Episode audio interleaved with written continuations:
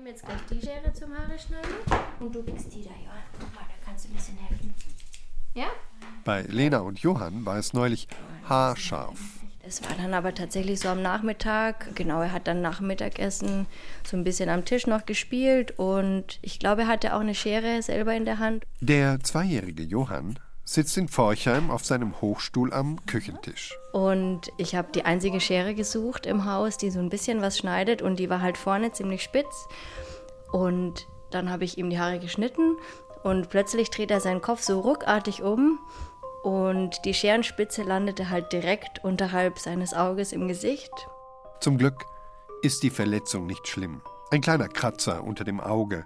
Lena ist schockiert, aber Johann scheint es fast gar nicht bemerkt zu haben. Er hat auch gar nicht gesagt, dass es ihm weh tut. Ich habe ihn tausendmal gefragt, oh je, Johann, geht's? Und er hat aber ganz normal weiter gespielt. nur mir ist es dann irgendwie so reingefahren, weil ich dachte, oh je, das hätte nur irgendwie einen halben Zentimeter weiter hochgehen müssen und schon hätte ich halt richtig sein Auge erwischt. Schon eine falsche Bewegung kann Konsequenzen haben. Das wurde auch Lena nach ihrem anfänglichen Schrecken bewusst. Ich dachte, es geht halt so schnell, dass man das auch mal schwerwiegender verletzt, das Kind. Und ich habe mir auch danach gesagt, ich schneide nie mehr mit dieser spitzen Schere ihm die Haare.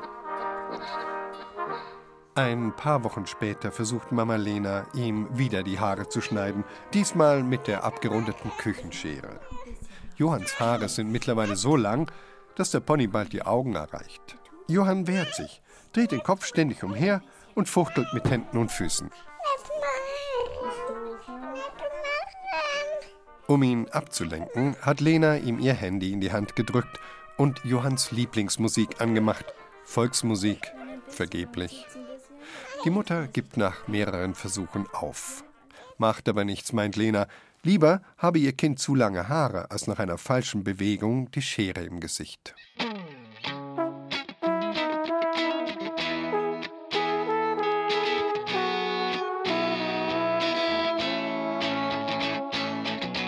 Keine falsche Bewegung.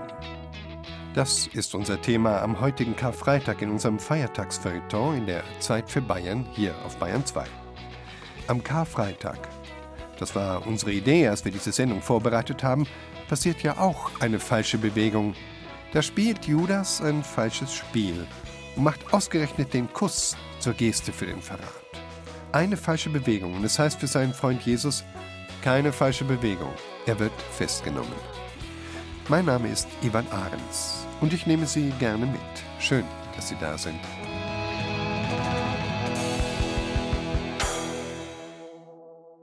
Keine Bewegung.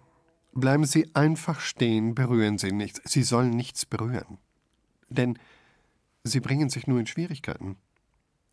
In Zeiten der MeToo-Bewegung, der allgegenwärtigen Sichtbarkeit auf Instagram und TikTok, da wird jede Berührung aufgezeichnet und kann sofort falsch gedeutet werden. Berühren ist gefährlich geworden. Von Corona und dem Distanzgebot will ich gar nicht erst reden.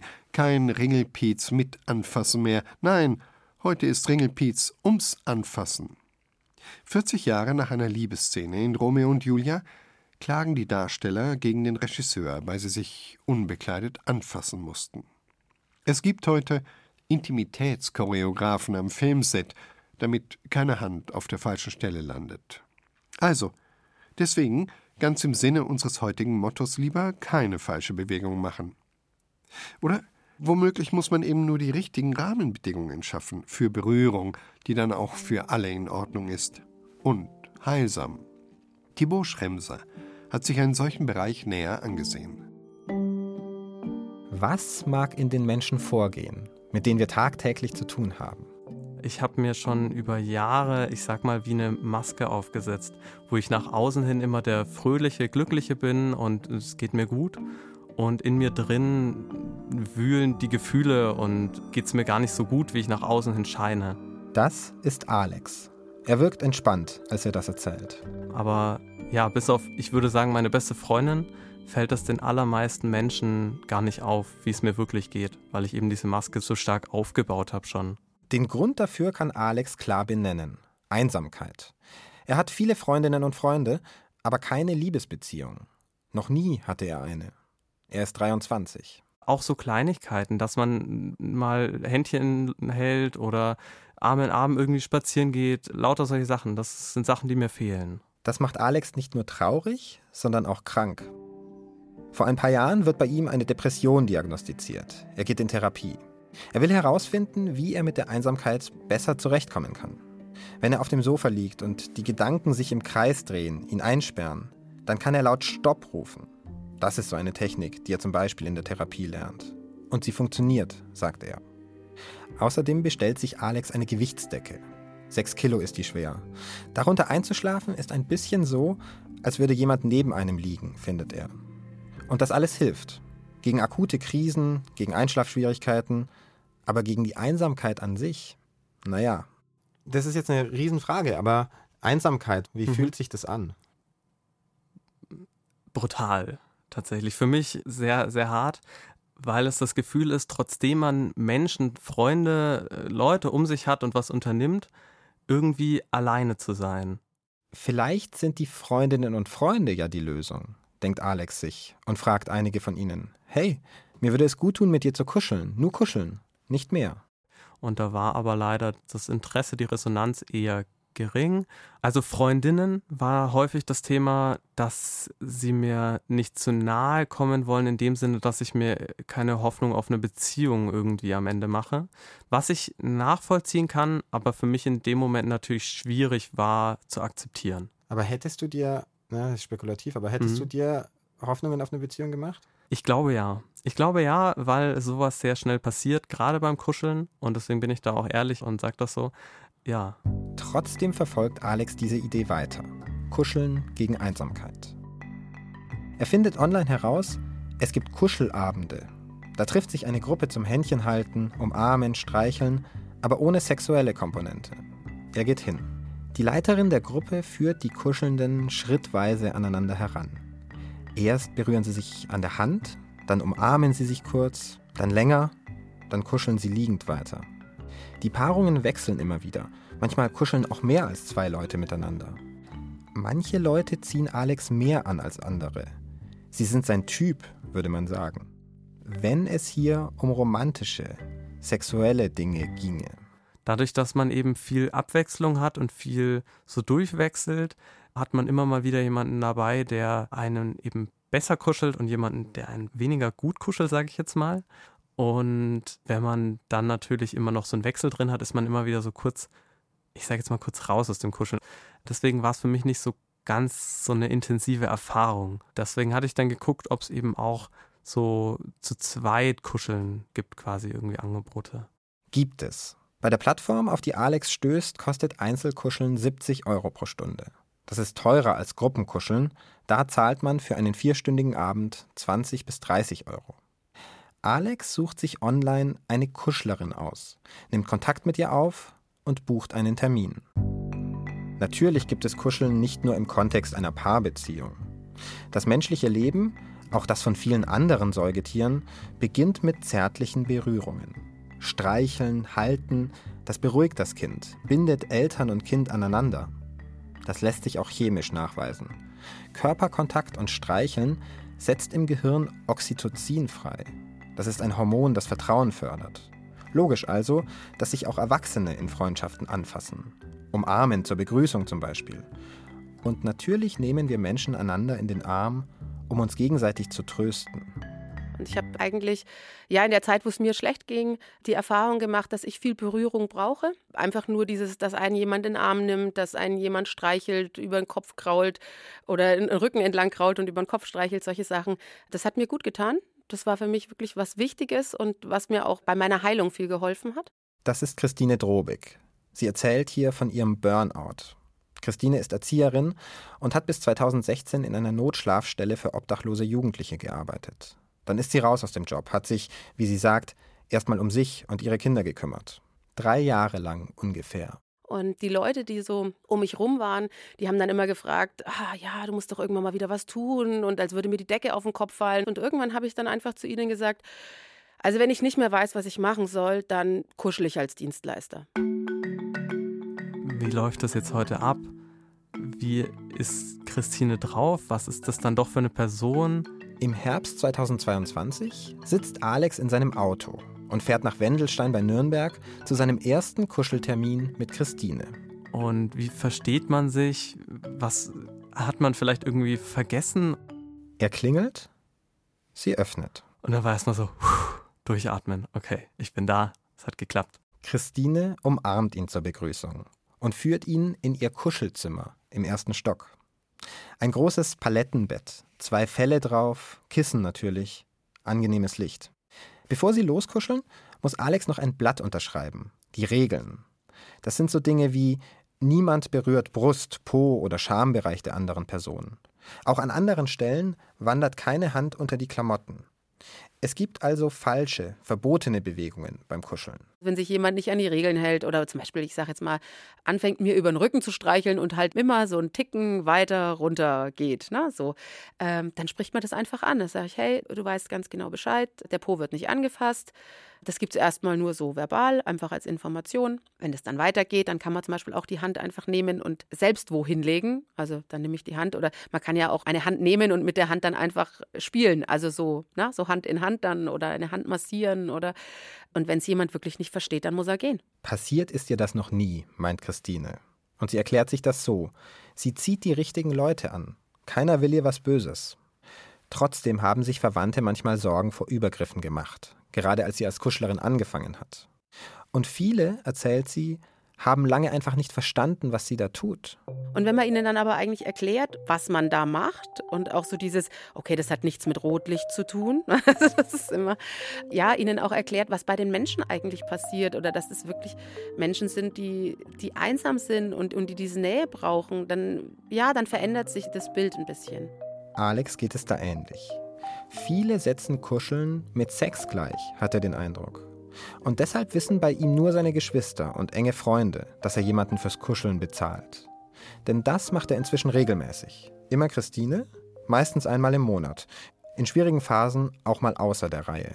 Ich für mich persönlich sage dazu tatsächlich Therapie, weil ich das Gefühl habe, dass es für mich eine Therapie ist. Aber man muss natürlich klar davon abgrenzen, dass es so jetzt in dem Sinne keine richtige Therapie ist, ja, aber für mich, mir hilft es sehr, sehr viel. Wenn du drei Wünsche so als Schlagworte für die Zukunft formulieren müsstest, was wären die drei? Drei Wünsche. Also mein erster und größter Wunsch ist definitiv eine Beziehung. Und tatsächlich bin ich sonst inzwischen ziemlich wunschlos. Das klingt jetzt vielleicht ein bisschen doof, aber alles andere das sind so Kleinigkeiten, wie zum Beispiel der Erdbeerkuchen zum Geburtstag. Es gibt in Deutschland Singles, die das aus Überzeugung sind. Ihre Anzahl ist seit Jahren relativ stabil, das weiß man aus Studien. Gleichzeitig steigt die Gesamtzahl der Singles seit Jahrzehnten stark an. Das bedeutet natürlich, immer mehr Menschen sind unfreiwillig Single. Damit steht unsere Gesellschaft vor einer Herausforderung. Wie schaffen wir es, Bedürfnisse, die im klassischen Rollenmodell von Paarbeziehungen befriedigt werden sollen, in anderen Modellen zu leben? Alex und Christine scheinen darauf eine Antwort zu haben.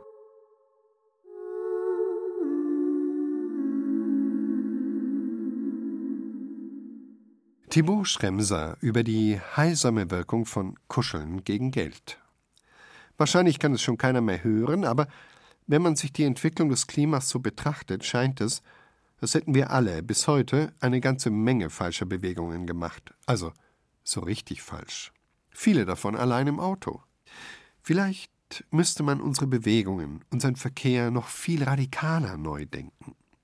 So wie der Nürnberg-Fürther Stadtkanalverein, den Petra Nacke besucht hat. Eine fast venezianische Geschichte über richtige Fortbewegung. Ein Samstagmorgen im August im Nürnberger Stadtteil Sündersbühl. Frau Gerber spaziert über den hübschen Kiesweg am Kanal. Ihre Kinder sind im Freibad an der Jansenbrücke.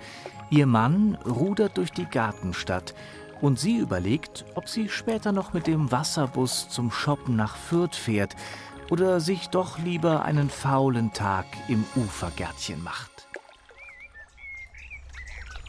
So himmlisch ruhig könnte es mal sein.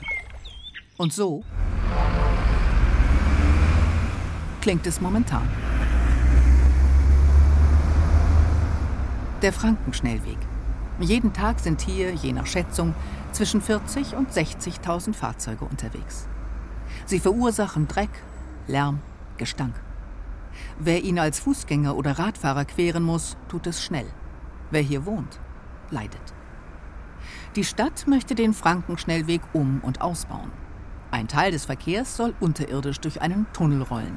Lärmschutzwände sollen errichtet und Kreuzungen entfernt werden. Michaela Schneider und Jochen Stein haben andere Pläne.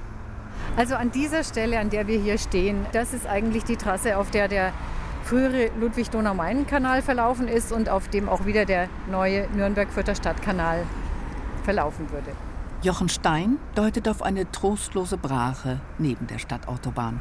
Das kann sehr gut ein Strand werden. Wir sind ja auch in der Nähe eines geplanten äh, Schwimmbads. Hier sind ja auch Bürgergärten geplant und Freiräume für alle möglichen Aktivitäten. Auf jeden Fall kein Lärm, sondern Vogelgezwitscher, grüne Flächen, eine grüne Lunge der Stadt.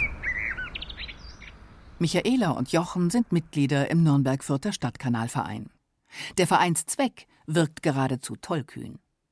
Ich treffe die beiden noch einmal an einem ruhigeren Ort, um zu erfahren, was genau das heißt. Ein Stadtkanal. Das heißt, wir wollen die Betondecke aufreißen und da soll wirklich wieder Wasser fließen. Und es soll auch jetzt nicht nur einfach ein Fluss sein, sondern äh, das ist wirklich als Wasserstraße auch gedacht. Also als zusätzliche Verkehrsader für die Stadt Nürnberg. Also da können Boote verkehren, die Personen transportieren. Das Ganze soll natürlich ins öffentliche Nahverkehrsnetz eingebunden sein. Und dass man da einfach dann von der Südstadt Nürnberg bis nach Fürth mit dem Boot fahren kann. Der Frankenschnellweg ist die Dauerbaustelle in Nürnberg.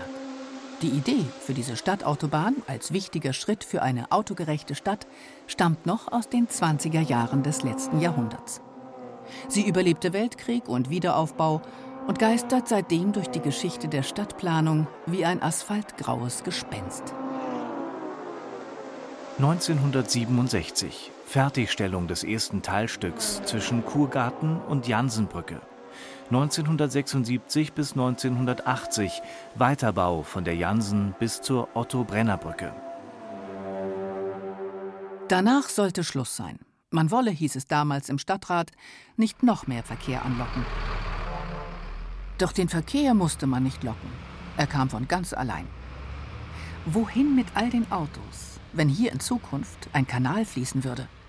Der Ausweichverkehr soll sich verlagern und er soll reduziert werden. Das Reduzieren ist der wesentliche Faktor. Also unser Projekt soll natürlich ein Stellhebel sein, um die Verkehrswende beschleunigt voranzubringen, also Umverlagerungen in, in den öffentlichen Nahverkehr, in die neuen Angebote, die unter anderem auf dem Wasser ja passieren sollen, Umverlagerung in Fahrradverkehr, Fußwegebeziehungen werden ja aufgewertet und der nicht verhinderbare Verkehr, also der Quellverkehr und Zielverkehr aus aus dem Quartier raus, der soll natürlich nach wie vor möglich sein. Dafür haben wir aber genug Infrastruktur in der Stadt.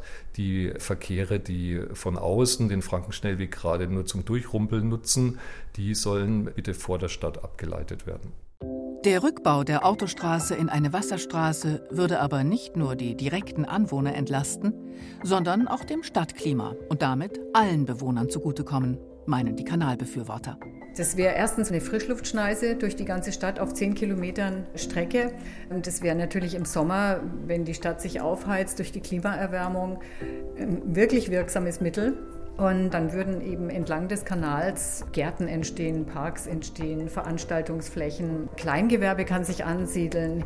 Also da ist wahnsinnig viel denkbar in Richtung nachhaltiger Stadtentwicklung, was auch natürlich die Stadtteile, die jetzt durch die Autobahn absolut voneinander abgeschnitten sind, wieder zusammenführen würde. Tatsächlich wird schon in dem von der Stadtbeauftragten Gutachterbericht von 2014 auf ein Grünflächendefizit von 31 Hektar hingewiesen. 40 Hektar entsiegelter Fläche, die der Rückbau des Frankenschnellwegs brächte, würden dies leicht kompensieren. Punkten möchte der Verein außerdem mit Bauzeit und Kosten. Der städtische Plan für den weiteren Ausbau der Straße sieht eine reine Bauzeit von rund zehn Jahren vor. Beim Stadtkanal ging es mit zwei bis drei Jahren deutlich schneller, so der Architekt Jochen Stein.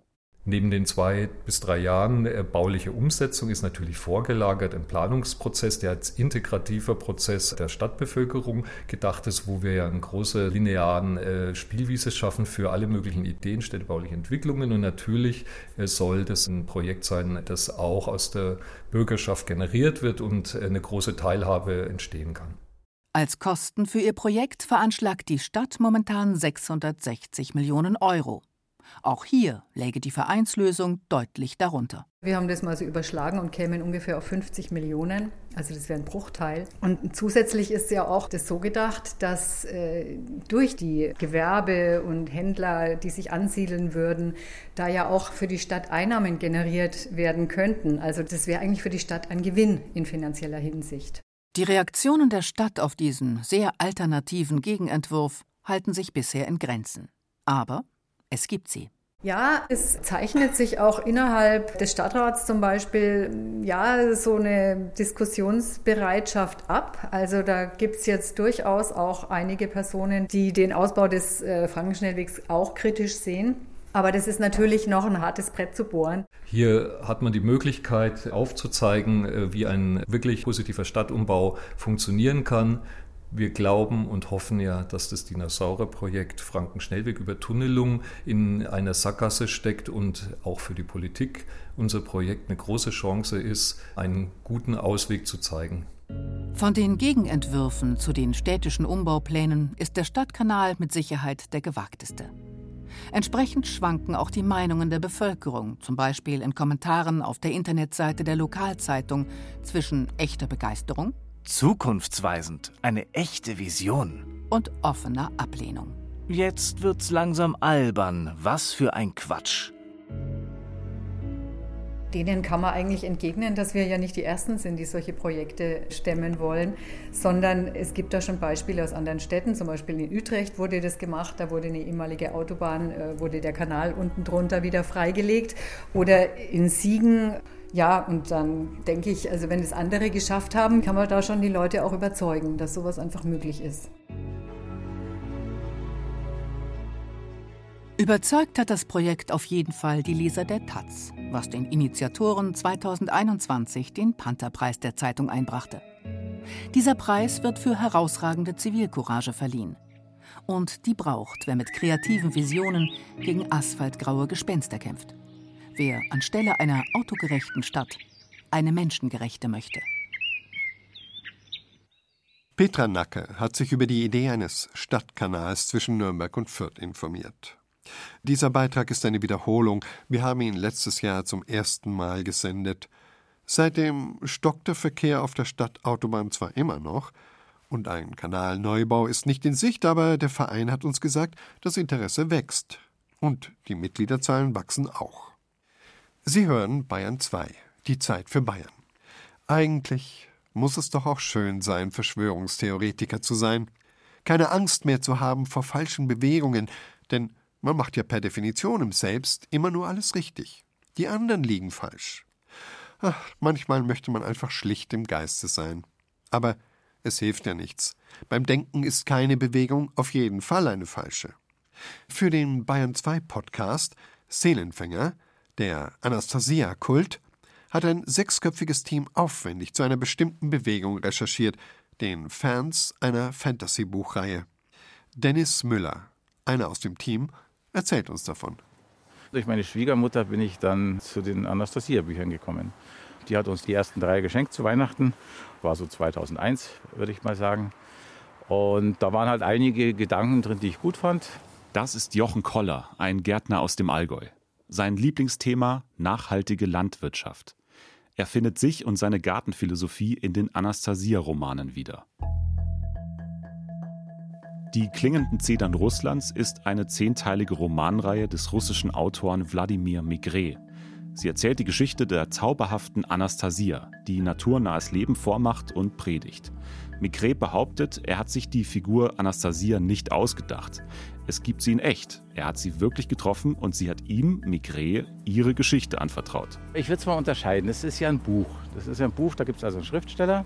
Und dann gibt es eine Figur drin, die Anastasia, eine vermutlich nicht existente Person, aber vielleicht gibt es tatsächlich in ein bisschen anderer Form.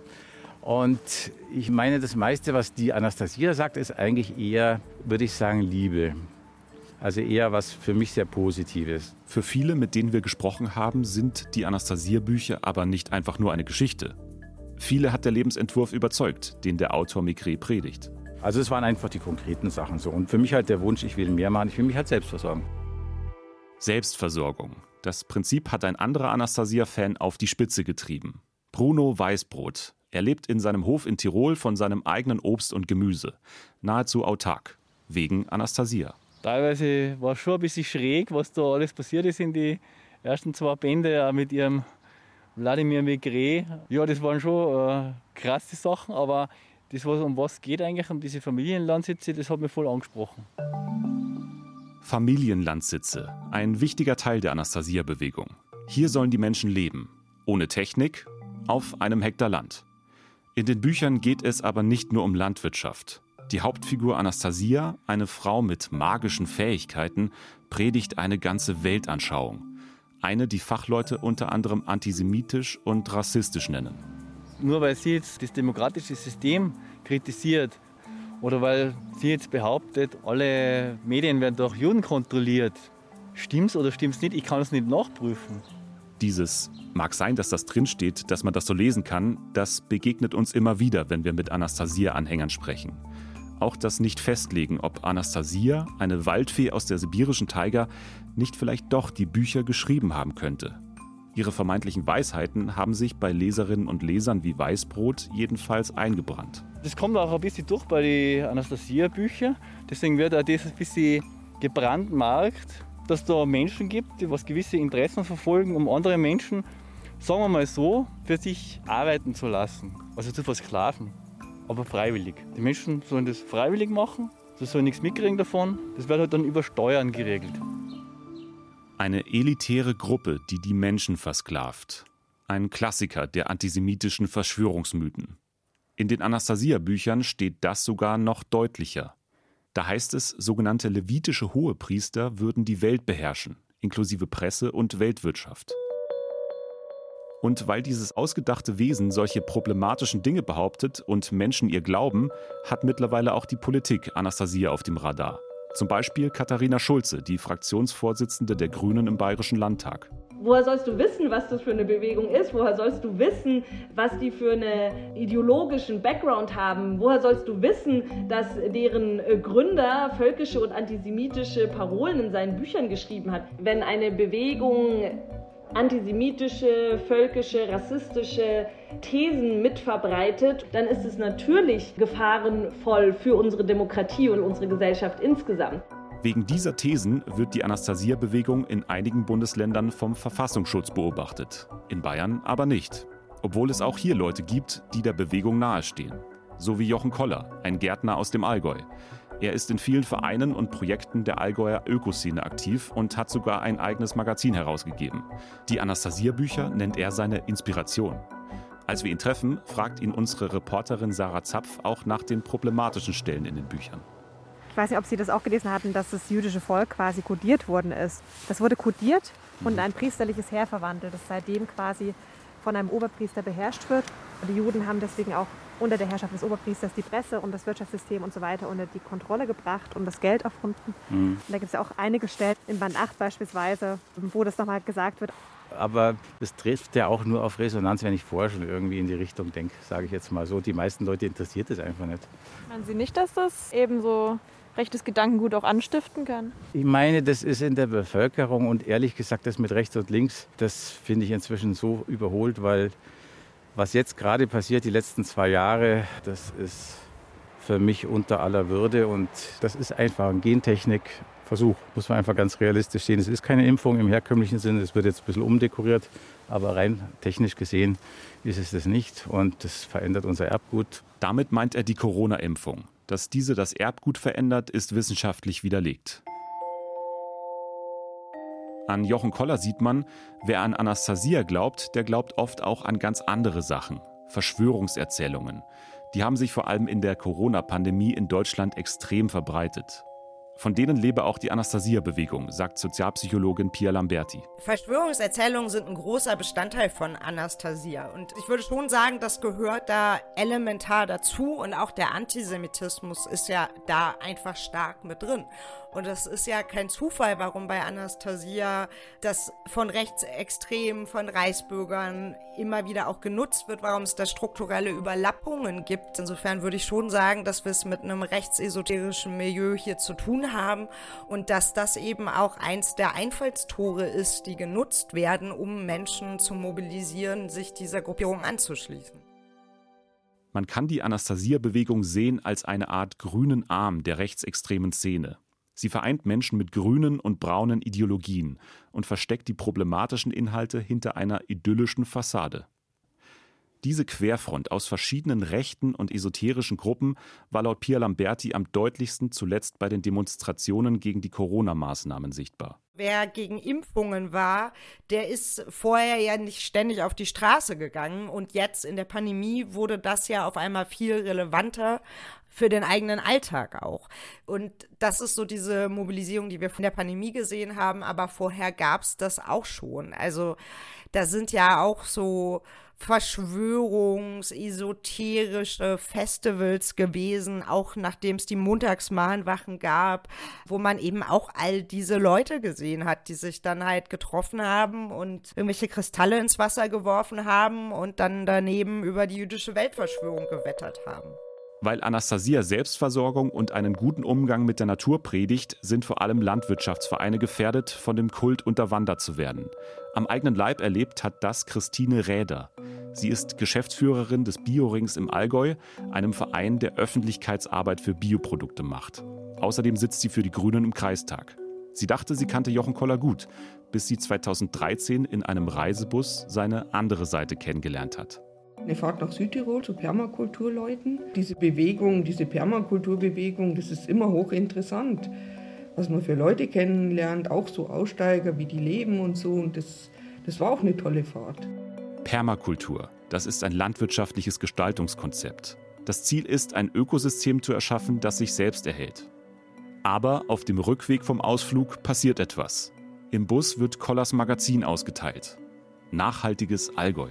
Und da haben sie im Bus das Heft verteilt. Und da habe ich das gelesen. Und was mich auch schockiert hat, ich habe dann auch mit anderen, die da mitgearbeitet haben, hab gesagt, habt ihr jetzt das gelesen? Es war keiner schockiert außer mir. Und das hat mich eigentlich noch mehr schockiert.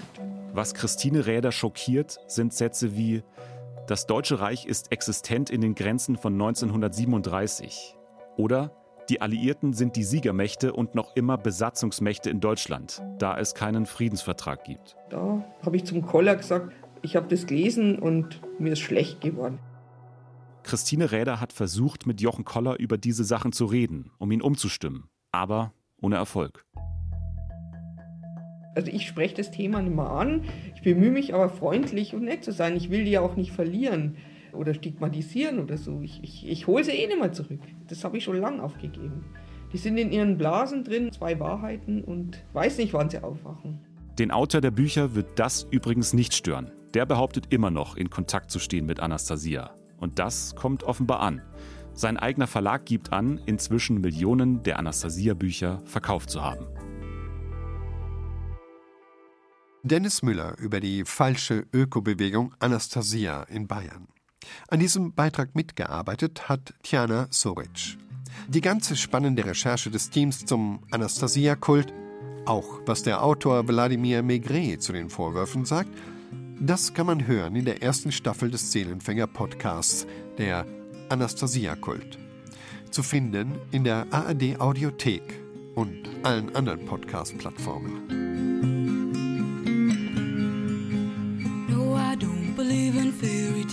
No more because I saw how life can be. No, I don't believe in fairy tales no more because I felt how life can feel.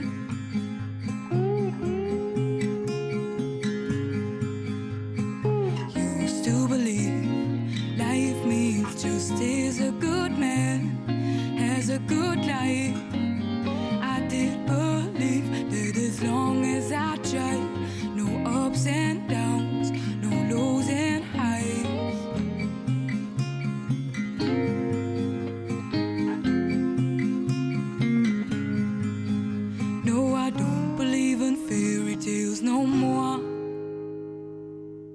Heimatsound aus München. Army Warning sang von Fairy Tales. Wie ist das eigentlich, wenn man die richtigen Bewegungen machen möchte und es geht auf einmal nicht mehr? Wenn man beginnt, immer mehr falsche Bewegungen zu machen, ohne es zu wollen.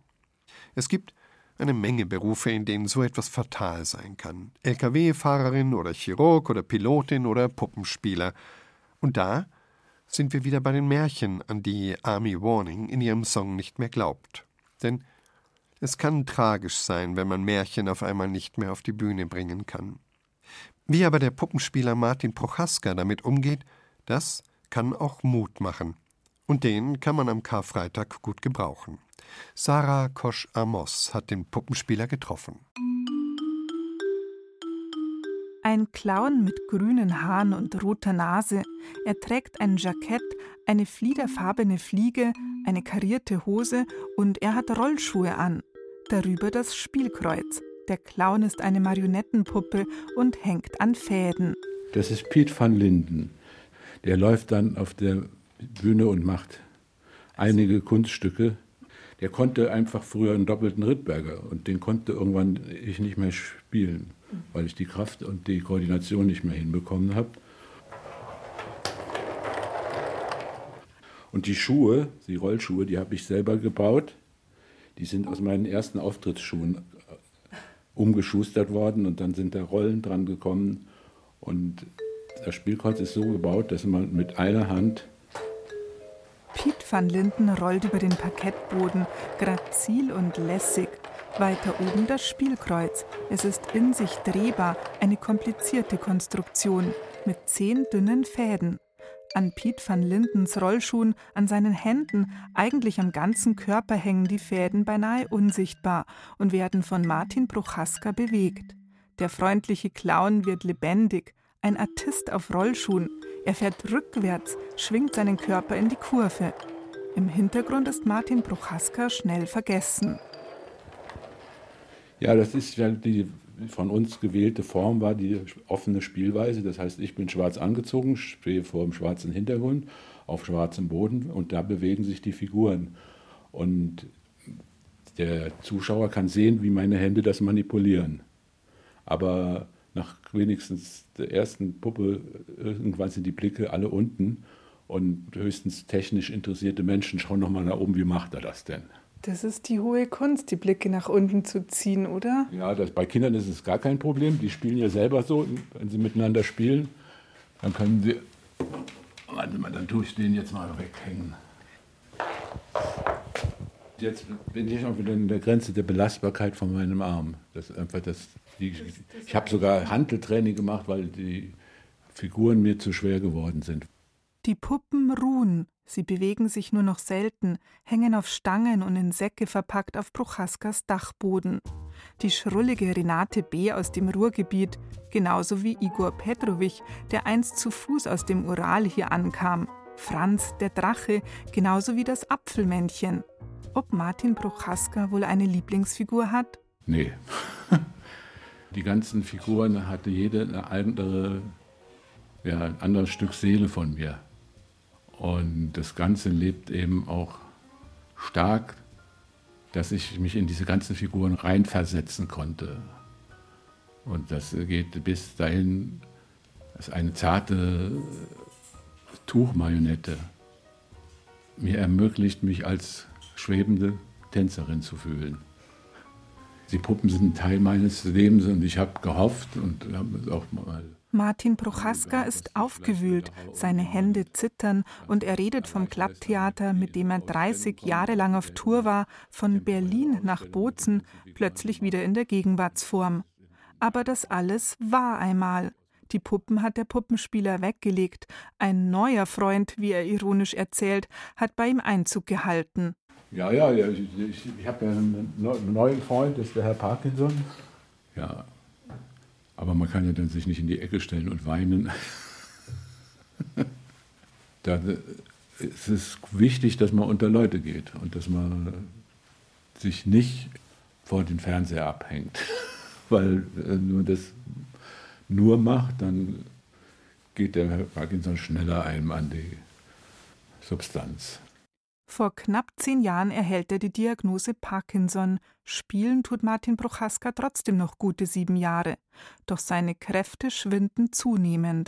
Man steht im Weg, man ist langsam. Und deswegen haben wir das irgendwann gesagt, das müssen wir jetzt leider Gottes einstellen. Weil wenn man von einem sehr hohen Niveau kommt, einfach wieder rumstümpern, das geht nicht. Kein Klapptheater mehr, keine Charaktere, in die der Puppenspieler Prochaska schlüpfen kann, kein Publikum mehr, das er begeistern darf, keine Rollen, die er spielt, außer seiner neuen Rolle, die des Parkinson-Patienten. Mit seiner Frau Karin macht der 66-jährige Klatschübungen. Immer über Kreuz, im besten Fall zum Rhythmus der Musik. Es sind Übungen für die Koordination. Die Frau hat einen Lachanfall.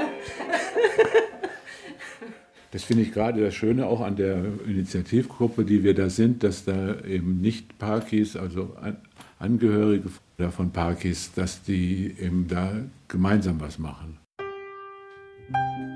Gemeinsam haben sie angefangen zu tanzen. Neurotango, entwickelt für Menschen mit Bewegungsstörungen und neurologischen Krankheiten. Außerdem ist Martin Prochaska Gründungsmitglied von Ping Pong Parkinson, einer Tischtennisgruppe für Parkinson-Erkrankte. Es sei erwiesen, dass der Verlauf von Parkinson durch Bewegung verlangsamt werden kann, betont der ehemalige Puppenspieler. Es ist wichtig, dass man die Balance behält, für sich mit dem Herrn Parkinson zu streiten und andere ist dem auch mal zu sagen, du hast jetzt gar nichts zu melden. Es ist einfach es geht auch mal ohne dich. Das Leben, wie heißt das, ist kein Ponyhof. Ich erinnere immer sagen, ich habe für jede Sache einen blöden Spruch. Doch, das Leben geht weiter. Das Leben geht weiter, ein gutes Resümee. Humor muss sein und Zuversicht, bekräftigt Martin Bruchaska, während er auf eine gerade erst erschienene Broschüre der Parkinson-Gesellschaft zeigt. Seine Frau Karen blättert sie durch und stoppt bei einem Gedicht der Lyrikerin Mascha Kaleko. Jede einzelne Zeile liegt ihnen am Herzen. Wir machen es beide. Okay. Lobenswertes Lebensmotto. Lobenswertes Lebensmotto. Was immer die Dinge mir bringen. Ich stehe über den Dingen. Was immer die Dinge mir tun. Ich tue, als wäre ich immun. Und kann ich das Wollen nicht wollen? So schicke ich mich in das Sollen. Die Haltung zum Guten, zum Schlimmen? Kann keiner als ich nur bestimmen.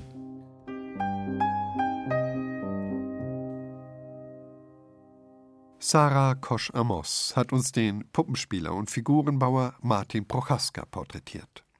Wenn bekannte oder neugierige Reporterinnen danach fragen, holt er die eine oder andere Puppe noch einmal vom Dachboden und zeigt, was er noch zeigen kann und bewegt sie so, wie es eben momentan noch geht.